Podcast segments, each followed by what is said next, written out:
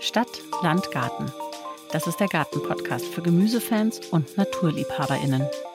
Wir sind Alex und Lena und wir nehmen euch mit in unsere Gärten. Wir legen Wert auf natürliches und naturverbundenes Gärtnern und ihr seid dabei, wenn wir Gemüse vorziehen, Insektenweiden säen, Beete bestücken und die Früchte unserer Arbeit ernten. Wenn wir lernen, Fehler machen, Erfolge feiern und jeden Tag ein kleines bisschen mehr verstehen, wie so ein Garten funktioniert. Hallo Alex. Hey Lena, grüß dich. Wie geht's dir? Was ist passiert so?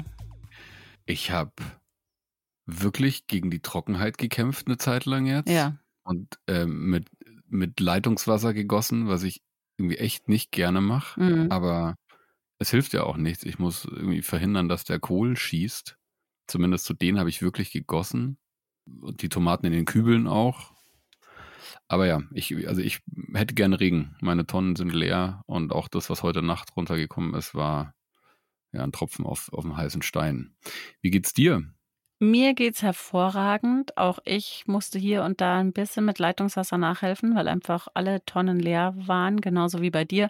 Ich habe versucht, das wirklich sehr, sehr zu dezimieren, auch mit dem Ergebnis, dass beispielsweise die Johannisbeeren ein bisschen gelitten haben und einfach Mhm. da manche auch schon am Strauch so ja verschrumpelt sind oder klein geblieben sind. Aber so ist es halt. Ich bin ganz begeistert von meinen Tomaten, die im Tomatenhaus in der Erde Mhm. stecken, weil die brauchen wirklich überhaupt kein Wasser. Es war letztes Jahr genau das Gleiche. Also das finde ich super. Aber ich habe geerntet und ich bin sozusagen so ein bisschen im Ernterausch. Ich habe vier Kilo Zwiebeln geerntet und bin total begeistert davon. Ich glaube, es hat was damit zu tun, dass ich die bereits im Herbst gesteckt habe und die sind einfach ganz früh im Jahr schon dann losgewachsen und das hat wahnsinnig gut funktioniert, die Sache mit dem Herbst. Und die sind riesig, also die sind größer als Tennisbälle teilweise, Boah. aber auch so ein bisschen kleinere sind dabei und ganz wenige haben geblüht Mhm. oder wollten blühen. Die habe ich jetzt gerade noch so rausgeholt, nur die kann man ja essen, aber die muss man halt schnell verarbeiten und da ist dann nicht mehr viel dran. Ich glaube, denen war es dann teilweise eben auch ein bisschen zu heiß und zu trocken. Aber das waren Mhm. wirklich nur so ein paar einzelne. Ich habe das heute bei dem äh, Selbstversorger Ralf, Grüße gehen raus, gesehen. Der hat geschrieben, man kann das Zwiebelgrün mit der geschlossenen Knospe oben noch essen. Schmeckt wohl ganz gut im Salat. Ja, wobei das ist relativ hart. Also Hm, das ist dann schon, das ist so, so schon so, so lauchartig. Aber gut. muss man es braten. Okay, cool. Hast du denn, sind das Stuttgarter Riesen, deine weißen großen Zwiebeln? Weiß ich nicht. Nein, das sind Wintersteckzwiebeln, also sind es keine Stuttgarter Riesen. Ach so. Ich wollte nämlich, das wäre meine nächste Frage gewesen, wenn du jetzt noch Zwiebeln übrig hast, so wie ich, ich habe bestimmt noch ein Kilo Steckzwiebeln übrig vom Frühjahr, ob ich die jetzt einfach aufhebe bis Herbst und dann stecke Probier es oder aus. ob ich dafür Wintersteckzwiebeln brauche. Gute Frage. Probier es aus. Ja, das wäre ja voll schade auch. Was machst du mit einem Kilo Steckzwiebeln? Ja. Also, Rein ins Beet. Auf alle Fälle. eben. Der Fuchs ist zurückgekommen. Nein. Hat er Und- dich angesprochen, wo seine Ente ist? Ja, also er hat mich nicht angesprochen, aber er hat in diesem Beet, in dem er die Ente vergraben hatte, vier tiefe Löcher gegraben, so im Abstand von 50 Zentimetern. Er hat gesucht. Er hat gesucht. Und diesmal ist er nicht so vorsichtig vorgegangen und hat versucht, alles zu vertuschen, sondern er hat im großen Stil einfach gewühlt mit dem Ergebnis, Ja. dass die gesamte Zucchini-Pflanze komplett mit Erde überhäuft war. Die musste ich dann erstmal frei duschen. ähm, also er hatte eine gewisse Wut im Bauch, glaube ich. Ich verstehe es, ja, kann ich irgendwie, du schuldest ihm halt theoretisch eine Ente, ne? Ja, ich schulde ihm eine Ente, das stimmt. Aber die, da, da muss er selber mit klarkommen. Aber du hast mir auch schon erzählt, du hast auch Probleme mit Tieren. Ja, ich habe den Minzblattkäfer. Oh. Und zwar eine Invasion quasi. Ich habe so eine wirklich tolle große Minze in einem Kübel, auf die ich sehr stolz war bis vor einer Viertelstunde. Und wollte mir so ein paar Zweige jetzt holen für ein Wasser und habe gesehen, dass kaum noch Zweige übrig sind auf Nein. einmal. Also wirklich in den letzten drei Tagen muss das passiert sein. Und dann sehe ich lauter so grün schillernde Käfer da drin sitzen in dieser Minze und die ist so jetzt nicht ganz hüfthoch, aber schon ordentlich irgendwie. Es gibt nicht einen Trieb oder auch einen jungen Trieb, der irgendwie unbeschädigt wäre. Sie fressen so immer die halben Blätter, so eine relativ großblättrige Sorte. Und dann ziehen sie zum nächsten. nicht Und jetzt muss ich mich damit befassen, was ich dagegen tun kann, weil sie war ja schon von Läusen und Minzrost geplagt. Ja. Ich glaube, also Minze hat es irgendwie bei mir nicht, nicht gut anscheinend. Also mit Minzrost kämpfe ich auch ein bisschen. Gut, bevor wir heute mit unserem Thema starten, es geht heute um das Thema Wintergemüse. Und bevor die eine oder der andere jetzt denkt, hä, ist es irgendwie Hochsommer? Nein, nein. Also ja, ja, es ist Hochsommer, aber nein, nein. Das heißt nicht, dass man sich jetzt nicht um das Wintergemüse kümmern muss. Denn jetzt ist die richtige Zeit, um eben die Samen in die Erde zu bringen und die Pflanzen vorzuziehen, damit man wirklich auch spät in den Herbst und in den Winter hinein oder vielleicht sogar schon im Frühjahr dann ganz früh die Erträge auch einfahren kann und eben nicht im September aufhören muss mit Ernten oder im Oktober, sondern ja noch ein ganzes Weilchen weiter ernten kann. Und darüber sprechen wir heute, weil da werden jetzt eben die Grundlagen gelegt. Aber bevor wir da tief reingehen, unser kurz und knackig, was jetzt im Garten zu tun ist.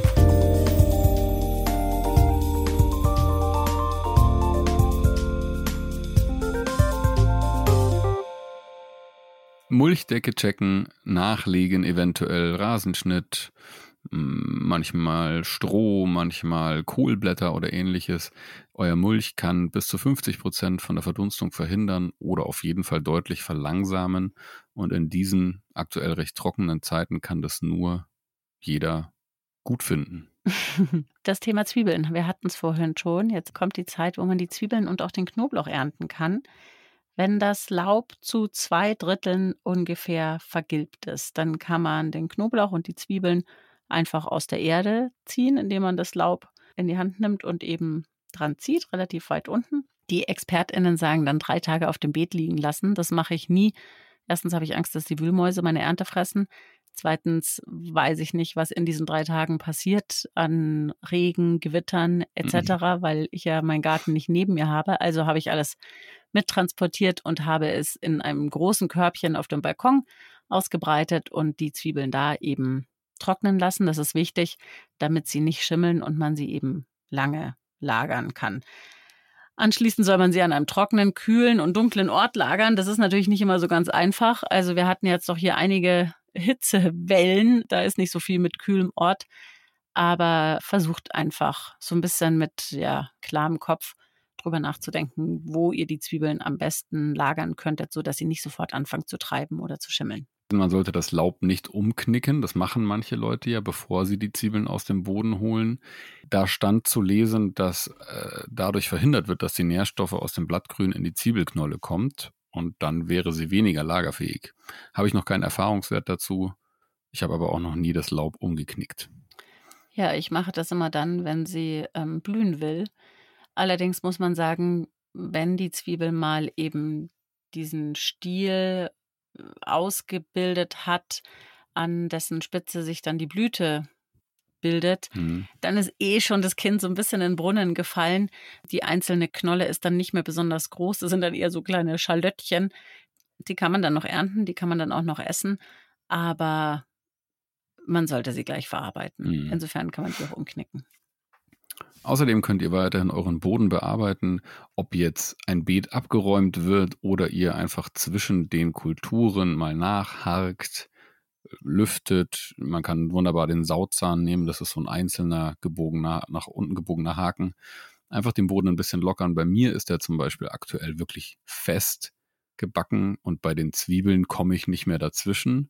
Aber da, wo meine Kohlpflanzen beispielsweise stehen, lockere ich den Boden immer mal wieder. Dann merkt man, er kann das Gießwasser besser aufnehmen und insgesamt tut es natürlich auch dem Gemüse gut, einen lockeren, wenn auch trockenen Boden zu haben.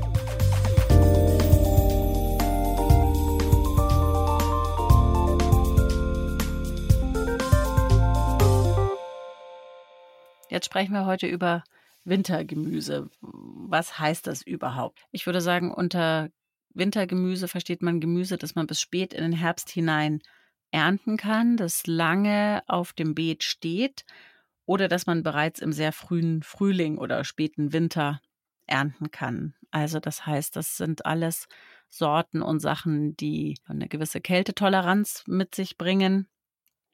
Und jetzt im Sommer, wie ich schon gesagt habe, legen wir eben die Grundlagen dafür, dass wir über den Herbst hinaus auch noch frische Sachen aus dem Garten holen können. Ja, es gibt ja auch Gemüse, das erst so richtig gut schmeckt, wenn es einen gewissen Frost erfahren hat. Und eben auch die, wie du schon gesagt hast, Gemüse, die über den Winter auf dem Beet bleiben und im Frühjahr immer noch genießbar sind, beispielsweise, wenn sie wieder auftauen. Genau, man muss vielleicht noch oder man kann noch ergänzen, mit Wintergemüse tut ihr auch dem Boden was Gutes.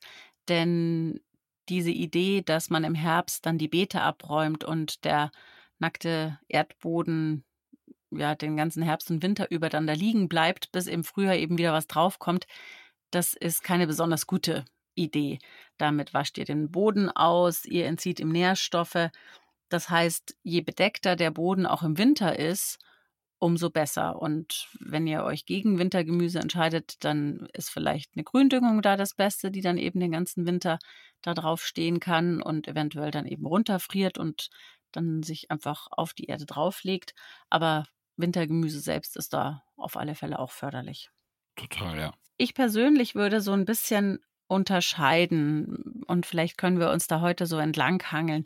Zum einen gibt es ja Gemüsesorten, die man einfach nicht auf einen Schlag ernten muss. Also ich zum Beispiel musste meine Erbsen halt jetzt einfach mal ernten. Da ein paar mhm. einzelne hängen noch, aber eigentlich die meisten habe ich jetzt schon runtergeholt. Aber es gibt äh, Gemüsesorten, die jetzt nicht explizit Wintergemüse sind, die aber zum Beispiel, weil es Wurzelgemüse ist und im Boden drinnen steckt, einfach da auch ein bisschen drin bleiben kann und die man so peu à peu aus dem Boden ziehen kann. Beispielsweise rote Beete oder Schwarzwurzeln sind auch sowas. Oder auch mhm. Karotten, mhm. die man einfach ja nicht alle auf einmal und auf einen Schlag sofort rausziehen muss, sondern die da so ein bisschen bleiben können. Mangold gehört zum Beispiel auch dazu, der hält auch das relativ gut aus. Ja, bei dem kannst du ja auch zum Beispiel die Blätter, ähnlich wie beim Spinat, entweder die Blätter ernten und die Wurzel stehen lassen. So kommt er vielleicht sogar im Frühjahr eben wieder, wenn du. Genau. Eigentlich, eigentlich ziemlich sicher kommt er im Frühjahr wieder. Oder du erntest halt die ganze Pflanze. Bei Möhren zum Beispiel und Pastinaken ist es so, die würden auch Bodenfrost vermutlich überstehen, auch wenn sie dann ein bisschen süßer vielleicht werden. Aber man kann sie halt einfach nicht mehr gut ernten. Das ist nicht praktikabel. Richtig. Also kann man sie so, sagen wir, vor dem ersten Bodenfrost rausholen und dann einlagern. Es gibt ja Lagermöhren, die kannst du über den ganzen Winter in Sand einschlagen und äh, Stück für Stück weiter rausholen. Ja, das stimmt. Wobei man sagen muss, das dauert natürlich immer meistens ein bisschen, bis es richtig friert. Also sprich, ja. bis es so sehr friert, dass es auch über Tags der Boden gefroren bleibt und man dann nichts mehr rausbekommt. Aber klar, mhm. ich habe die letzten Jahre immer auch Schwarzwurzeln gehabt und da ist es genau der Punkt. Da muss man dann irgendwann sagen, okay, jetzt ist mal wieder ein Plusgrade Tag im Dezember oder im Januar oder so und dann holt man einfach die Schwarzwurzeln mal aus dem Boden mhm. raus, weil die sind wirklich tief drin. Da muss man rein und da ist es oft dann auch gefroren. Okay, also das war die eine Sorte, in die du unterscheiden würdest. Was siehst du noch für Möglichkeiten oder für Sorten? Ja, dann würde ich sagen, können wir über diese ganzen Kohlsorten sprechen, die wirklich, du hast es vorhin schon angesprochen, teilweise auch besser werden, wenn sie eine gewisse Kälte abbekommen haben, weil sich dann Stärke in Zucker wandelt und sie einfach geschmacklich nochmal eins zulegen. Dazu gehören zum Beispiel Rosenkohl, Grünkohl, Wirsing teilweise. Also da gibt es einige Kohlsorten, denen das gut tut, wenn die so ein bisschen Kälte mhm. bekommen. Genau. Rosenkohl, sagt man, schmeckt gar nicht vorher, ne? Wenn der nicht mindestens einmal quasi den Frost abgekriegt hat. Ja, habe ich noch nie angebaut. Das ist jetzt mein erstes Jahr mit Rosenkohl. Bei mir auch. ich bin äh, gespannt. Es wird schon einen Grund haben, warum man Rosenkohl eben nicht Sommer oder im Herbst bekommt, sondern eben, dass so ein klassisches Wintergemüse ist. Und ich merke, also ne, jetzt gerade ich war vorhin im Garten erst und habe so das erste Mal einen Anflug von Sorge gespürt, dass meine Weißkohl und Blaukraut, also Rotkohl, schießen könnten. Also die sind einfach schon echt groß und haben noch nicht den Ansatz einer Kugel in der Mitte. Aber da kann ich dich trösten, denn ich habe dieses Jahr das zweite Mal in Folge Blaukraut und ich habe zumindest letztes Jahr die Erfahrung gemacht, das war ja auch ein sehr heißer Sommer. Also ich kann mich erinnern, unser Rasen war auch völlig verbrannt und nicht mehr existent. Ja. Und ich kann mich erinnern, dass ich auch zwischendurch dachte, oh, oh, ob das wird, weil meine, äh, schon allein meine Jungpflanzen sind ein bisschen vergeilt, weil die in einem Beet waren, da war zu viel Schatten, mhm. dann sind die zu sehr in die Höhe gewachsen. Und ich hatte keine Erfahrung und dachte mir, oh Gott, die werden immer größer und immer größer und irgendwie passiert Mhm. nichts. Aber das ist normal. Also das, das ist so. Also die wachsen nicht unten auf der Erde, sondern die Blaukrautkugel sozusagen Ja, ist wirklich 30 Zentimeter überhalb des Erdbodens. Insofern musst du dir da keine Sorgen machen. Und bei mir ist auch noch überhaupt keine Kugel in Sicht. Bei mir fangen Ah, jetzt mal okay. so die inneren Blättchen so an, sich so ein bisschen so einzurollen, sozusagen. ja, das ist bei mir auch so. Aber da musst du dir keine Sorgen machen, das kommt. Und dann haben wir noch Gemüse, das man jetzt noch so pflanzen kann, das die Saison verlängern kann. Also nochmal so eine zweite Charge. Ich glaube, in der letzten Folge haben wir schon kurz drüber gesprochen, dass man einfach nochmal ein paar Zucchini-Samen in die Erde stecken kann, Mhm. damit man einfach länger Zucchini ernten kann, auch wenn die überhaupt keinen Frost abkönnen. Aber man hofft dann natürlich einfach, dass vielleicht bis November oder so noch kein Frost gekommen ist und man einfach da noch ein Weilchen die Zucchini ernten kann. Dazu gehören aber auch Bohnen oder dicke Bohnen. Die wachsen schnell. Da kann man jetzt einfach versuchen, nochmal was in die Erde zu stecken und zu gucken, was passiert, damit man einfach nach der ersten Runde Bohnen noch eine zweite Runde Bohnen hat. Ich glaube, das mache ich nächstes Jahr auch mal. Diese dicken Bohnen hatte ich ja noch nie im Garten. Und irgendwie reizen die mich, seit ich das bei dir gesehen habe. Und als Gründüngung ja auch nicht verkehrt. Ich will zwar schon wieder jetzt im Winter mit abgelagertem Mist arbeiten und dadurch, dass da so viel Stroh ja auch drin ist und so, ist es eigentlich schon per se eine ganz gute Mulchdecke. Aber die dicken Bohnen, die reizen mich schon auch sehr für den Herbst. Ja, die dicken Bohnen, da hat man immer ein bisschen Ärger mit der schwarzen Bohnenlaus, die echt alles so ein bisschen platt macht. In diesem Jahr Mhm. geht's bei mir. Okay, und dann gibt's ja noch Salate, wenn man das so als Gemüse noch klassifiziert oder eine eigene Klasse draus machen mag. Wintersalate haben ja auch ein unheimlich breites Spektrum. Also das ist jetzt nicht nur Radicchio und Endivien, dass man so assoziiert, sondern du bist ja ne, für deine Asiasalate quasi schon bekannt. Auch da hast du mich angesteckt und ich werde das äh, probieren. Feldsalat, Rucola, auch Spinat, der im Herbst schon gesät wird. Ja, Da sind die Möglichkeiten vielfältig. Äh, mir fällt noch Winterpostelein ein genau. und noch irgendeiner, den ich vergessen habe. Ja, vielleicht noch Zuckerhut, oder? Genau. Zuckerhut. Chicorée hatten wir schon drüber gesprochen in unserer Wollte ich Salatfolge. gerade sagen, wir haben eine eigene Salatfolge gemacht, also da gerne auch nochmal reinhören. Da sprechen wir auch darüber, welche Sorten so ein bisschen für den Winter sind.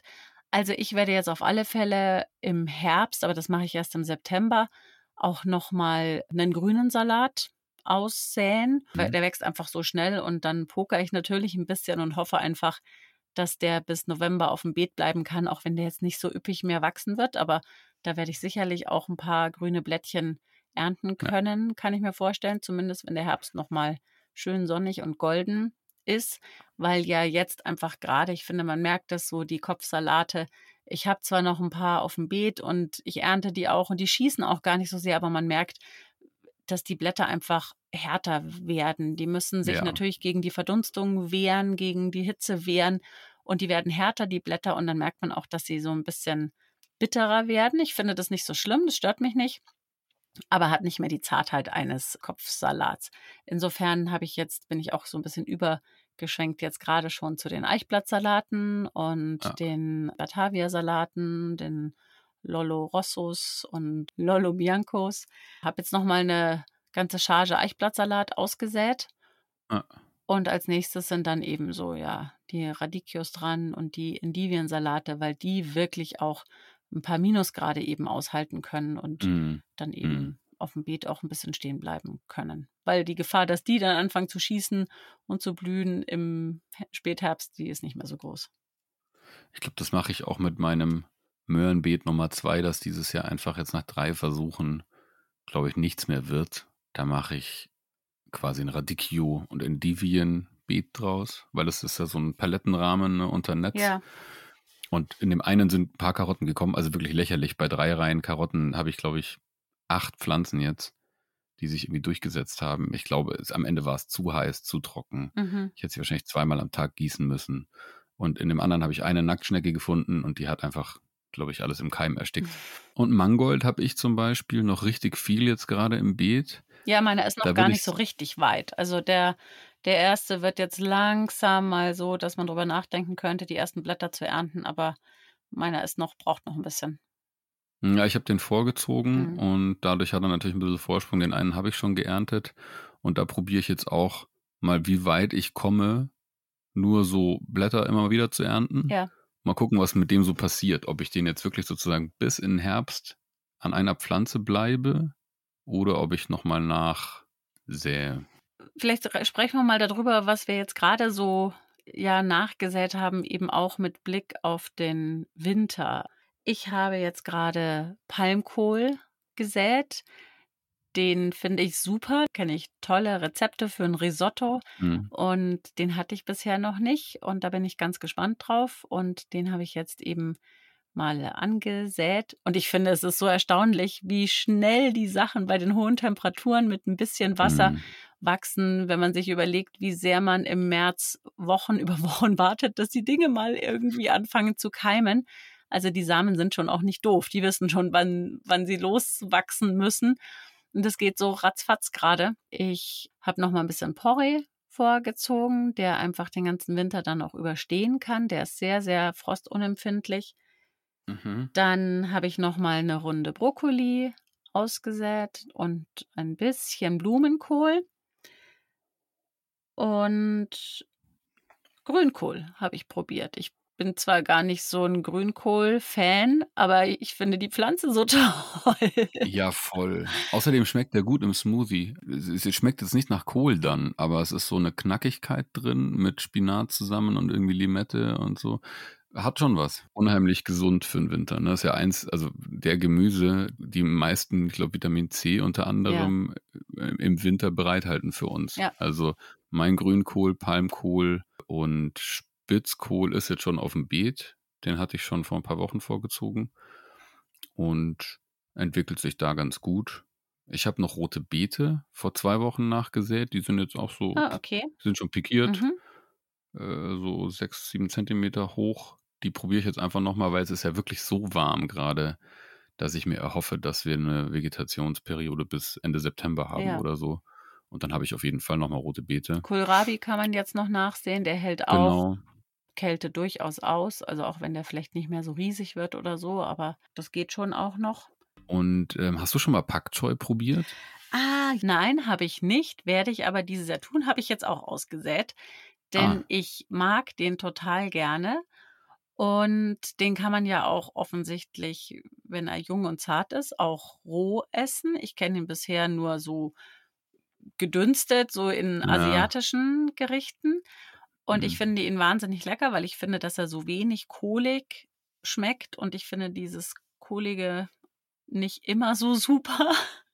Interessant, ich finde den nämlich gar nicht lecker, weil er so nach nichts schmeckt. Ah, okay. Ich mag den, den derben Kohlgeschmack nämlich. Ah, lustig. Also das heißt, du verzichtest auf Pak Choi. Ja, ich habe ja jetzt wegen dir schon irgendwie acht Knollenfenchel im Garten, Ah. weil ich ihm noch eine Chance gebe. Wie, was hat denn jetzt der Knollenfenchel mit dem Pak Choi zu tun?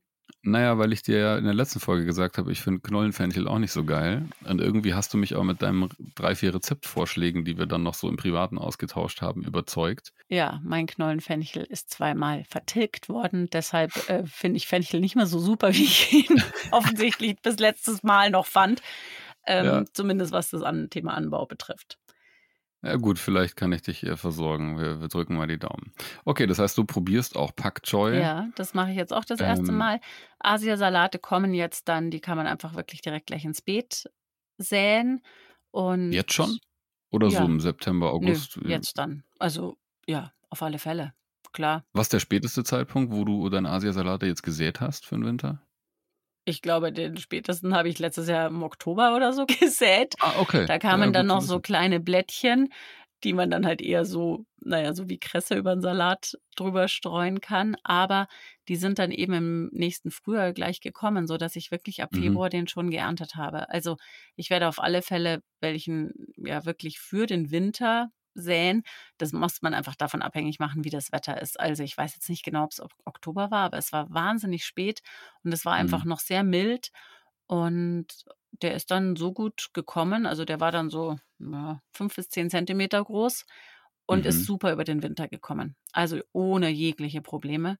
Da hat man wirklich den ganzen Winter über was. Genauso wie eben mit dem Feldsalat auch. Also ich habe Feldsalat dieses Jahr gehabt, der hat geblüht, so ein bisschen ohne dass ich es wollte und ich habe es nicht rechtzeitig gemerkt und das Beet habe ich jetzt abgeräumt, weil der wurde dann irgendwie braun und oll und so. Mhm. Aber mit dem Ergebnis, dass der sich jetzt schon so ausgesamt hat und den habe ich jetzt einfach auf dem Beet gelassen und lasse das Beet jetzt auch in Ruhe.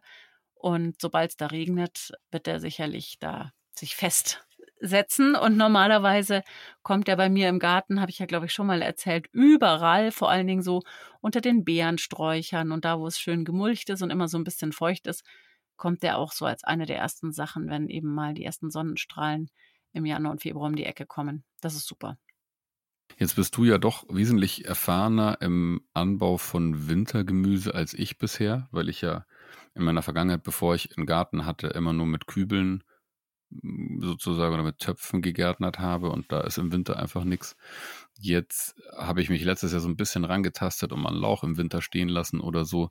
Was wäre denn jetzt mal von den ganzen Salaten, über die wir jetzt gesprochen haben, und Blattgemüse, dein Tipp für sozusagen eine, eine Bank an Gemüse im Winter, das nicht im Sommer geerntet und eingelagert wird, sondern wirklich noch, wo man sich bedienen kann, was einfach ist anzubauen, wo man sich mal rantrauen kann? Also ich glaube auf alle Fälle so diese Kohlsorten. Rosenkohl probiere ich jetzt dieses Jahr zum ersten Mal. Aber wenn ich so um mich rum gucke in die anderen Gärten, da steht eben immer der Grünkohl und der Rosenkohl noch auf den Beeten. Und das mhm. sieht jetzt irgendwie nicht so wahnsinnig kompliziert aus oder als ob das eine große Wissenschaft wäre. Mhm. Und da kann man sich eben wirklich auch immer wieder bedienen, sofern es nicht komplett zugeschneit ist. Also ja. Da würde ich jetzt auf alle Fälle mal drauf setzen. Dann überlege ich noch, weil ich das eine ganz schöne Idee finde, einfach spät im Herbst, im Oktober oder so nochmal so ein paar Erbsen auszusäen, weil man die jungen Triebe total gut auch in den Salat nehmen kann. Die schmecken ja wirklich mhm. sehr, sehr, sehr lecker, finde ich. Und dann schneidet man die einfach ab. Also die, die werden nicht mehr blühen, da werden auch keine Erbsen mehr kommen, aber einfach die Triebe so auch nochmal in den Salat rein. Wie gesagt, dieses ganze Thema Asiasalate oder diese winterharten Salate, das ist sicherlich auch was, was ganz gut zu handeln ist. Wäre jetzt so mein cool. Tipp. Und du sagtest ja auch, man kann noch Lauch voranziehen, deine Wintersorten. Das probiere ich auf jeden Fall auch. Du hattest ja gerade gesagt, die Erbsen jungen Triebe kann man in den Salat gut schmeißen und genießen. Wir hatten ja in unserer Salatfolge dazu aufgerufen, dass uns unsere Hörer mal erzählen können, was sie noch so in ihre Salatschüsseln schmeißen. Ja. Und die liebe Tanja B. hatte uns geschrieben, äh, bei geschossenen Radieschen kann man die Blätter und Knospen und Blüten essen. Das hatte sie im Fernsehen gesehen und gleich ausprobiert. Oh und sie lebt noch, hat sie geschrieben. Es ist äh, super lecker, weil auch so eine Senfölschärfe mit drin ist. Ah. Und ich ärgere mich, ich habe mein Radieschenbeet komplett abgeräumt, das ja so wirklich gewuchert blühend hat, ja. um Platz zu schaffen. Da hätte ich mal eine gute Salatschüssel voll gekriegt. Also Tanja, danke das nächste Mal dann. Sehr gute Idee, auf alle Fälle weil du jetzt gerade von Abräumen gesprochen hast, vielleicht sollten wir da noch kurz hinkommen. Das Thema Fruchtfolge und Fruchtwechsel ist natürlich da ganz spannend. Wenn ihr jetzt eben nochmal eine Runde Rosenkohl oder was auch immer sät, ähm, gerade so diese Kohlsorten, auch Asiasalat ist ein Kohl, dann achtet ein bisschen darauf, was vorher auf dem Beet war. Also vor allen Dingen schaut, dass ihr eben nicht da gerade noch einen anderen Kohl hattet oder letztes Jahr einen Kohl hattet, versucht irgendwie eine Ecke zu finden, wo jetzt länger eben kein Kohl gestanden ist, damit wir dieses ganze Thema Kohlhernie vermeiden. Und in diesem Zusammenhang empfehle ich euch auch nochmal unsere allererste Folge zum Thema Beetplanung. Da sprechen wir ganz ausführlich über Fruchtfolge und Fruchtwechsel und die Wichtigkeit, dass eben gerade manche Sorten ja nicht zu schnell aufeinander folgen und da gehört eben der Kohl dazu. Also behaltet das ein bisschen im Hinterkopf und pflanzt den eben woanders hin. Ich habe aber zum Beispiel ein reines Kartoffelbeet, das jetzt nur mit Frühkartoffeln bestückt ist. Die sind, oh, man hat schon, einige haben schon geblüht, so, das wird noch vier, fünf Wochen dauern, dann ist das Beet leer. Und da kommt dann auch bestimmt was komplett Neues nochmal hin. Alles andere wird so Stück für Stück leer gemacht und dann durch Gründüngung beispielsweise ersetzt. Ja, super Stichwort. Das wollte ich nämlich auch gerade noch sagen, vielleicht abschließend. Also achtet einfach darauf, dass eure Beete nicht zu lange leer stehen. Und wenn ihr wirklich den Luxus habt und ähm, ein Beet sich leert, sei es, weil die Kartoffeln schon fertig sind oder vielleicht einfach ihr mit dem Thema Salat jetzt erstmal abgeschlossen habt, bei mir wird jetzt ein halbes Beet einfach frei, wenn die Erbsen geerntet sind, dann denkt dran, lasst das Beet bitte nicht nackt da liegen. Also entweder ihr mulcht es einfach mit ja den abgeschnittenen Resten, also sprich in meinem Fall mit den Erbsen, die kann man dann auch einfach liegen lassen. Ja, nicht die Erbsen selber natürlich, die Schoten und die Früchte, sondern die Pflanze. Oder denkt über eine Gründüngung nach und sät einfach zwischendurch eine Gründüngung ein. Die kann dann auch wirklich einfach wachsen und da stehen bis zum nächsten Jahr noch oder bis der Frost sie dann dahin rafft. Aber lasst einfach den Boden nicht nackt da liegen. Ja, ich glaube, jetzt haben wir wirklich ausführlich über das Thema Wintergemüse gesprochen und was wir darunter verstehen, was zu tun ist und wie man auch als Wintergemüse-Neuling, so wie ich, einen Anbau- und Ernteerfolg feiern kann. Jetzt äh, kommen wir langsam zum Ende der Folge, aber vorher gibt es wie immer noch unser Wissen to go.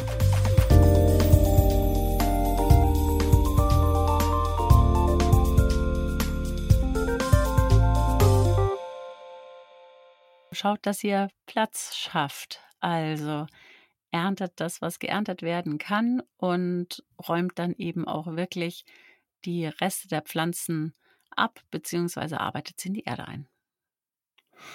Ihr könnt bis im Prinzip in den September hinein weiter Salate vorziehen. Nur die Art der Salate ändert sich. Hinten auf den Samenpackungen beispielsweise sind da immer gute Angaben zu finden und auch in der einschlägigen Literatur oder in unserer Salatfolge. Ihr könnt so gut wie alle Kohlsorten jetzt noch vorziehen und ja in den Herbst und Winter bringen. Dazu gehören vor allen Dingen Rosenkohl, Brokkoli, Kohlrabi, Pak Choi, Blumenkohl, Grünkohl, Wirsing oder auch Palmkohl. Das klingt in meinen Ohren alles wie Musik, ne? Ihr könnt jetzt im Juli auch noch den letzten Porree oder Lauch vorziehen. Ähm, der schafft es auf jeden Fall noch ins Beet und der kann ja dann auch bei Kälte und auch im Schnee noch auf dem Beet stehen bleiben. Probiert auf alle Fälle auch aus, die eine oder andere Sache, die vielleicht schnell wächst, jetzt einfach noch nachzusäen. Zum Beispiel Zucchini oder vielleicht auch schnell wachsende Kürbissorten die werden dann vielleicht nicht mehr ganz so groß und ganz so, so üppig, aber wenn das Wetter mitspielt, könnt ihr da wirklich bis tief in den Herbst hinein auch noch frische Sachen ernten. In diesem Sinne, folgt uns gerne auf Instagram. Ihr findet uns dort unter Stadtlandgarten-Podcast. Folgt uns auf YouTube. Und auch dort sind wir unter Stadtlandgarten-Podcast. Dort findet ihr regelmäßig Videos aus unseren Gärten und lernt uns auch noch mal ein bisschen näher kennen. Ja, und dann haben wir noch einen kleinen Appell. Wenn euch dieser Podcast gefällt, dann seid so nett, hinterlasst uns Sternchen und Bewertungen, natürlich die besten, die ihr euch so vorstellen könnt, denn damit helft ihr uns, diesen Podcast sichtbarer zu machen und noch mehr Hörerinnen für diesen Podcast zu begeistern. Das wäre eine große Herzensangelegenheit. Euch kostet das eine Minute. Für uns bringt es wahnsinnig viel. Insofern haut in die Tasten, abonniert diesen Podcast und schreibt uns eine kleine Bewertung. Dem habe ich nichts hinzuzufügen, außer dass ich mich immer freue, mit euch über Instagram in Kontakt zu treten und äh, es macht total Spaß zu erleben und zu hören, wie andere so in ihren Gärten arbeiten und was die dort so für Sachen erleben und Erfahrungswerte mit ihren Pflanzen haben. Das ist ja das große Ganze, der Austausch unter Hobbygärtnern über ja, das, was wir so lieben in der Natur. Genau, und als allerletztes vielleicht noch, wir hören uns wieder am 24. Juli und in dieser Folge sprechen wir über das Thema Erdbeeren. Und wenn ihr euch wundert, warum wir Ende Juli mit euch über Erdbeeren sprechen, dann kann ich schon jetzt spoilern. Der Sommer ist der perfekte Moment, um neue Erdbeerbeete anzulegen, neue Erdbeerpflanzen zu pflanzen. Und genau da tauchen wir richtig tief rein. Bis dahin. In diesem Sinne habt eine wunderschöne Zeit bei euch im Garten. Genießt ein bisschen den Sommer, die Sonne und natürlich eure Ernte. Bis dahin. Bis bald. Ciao, ciao.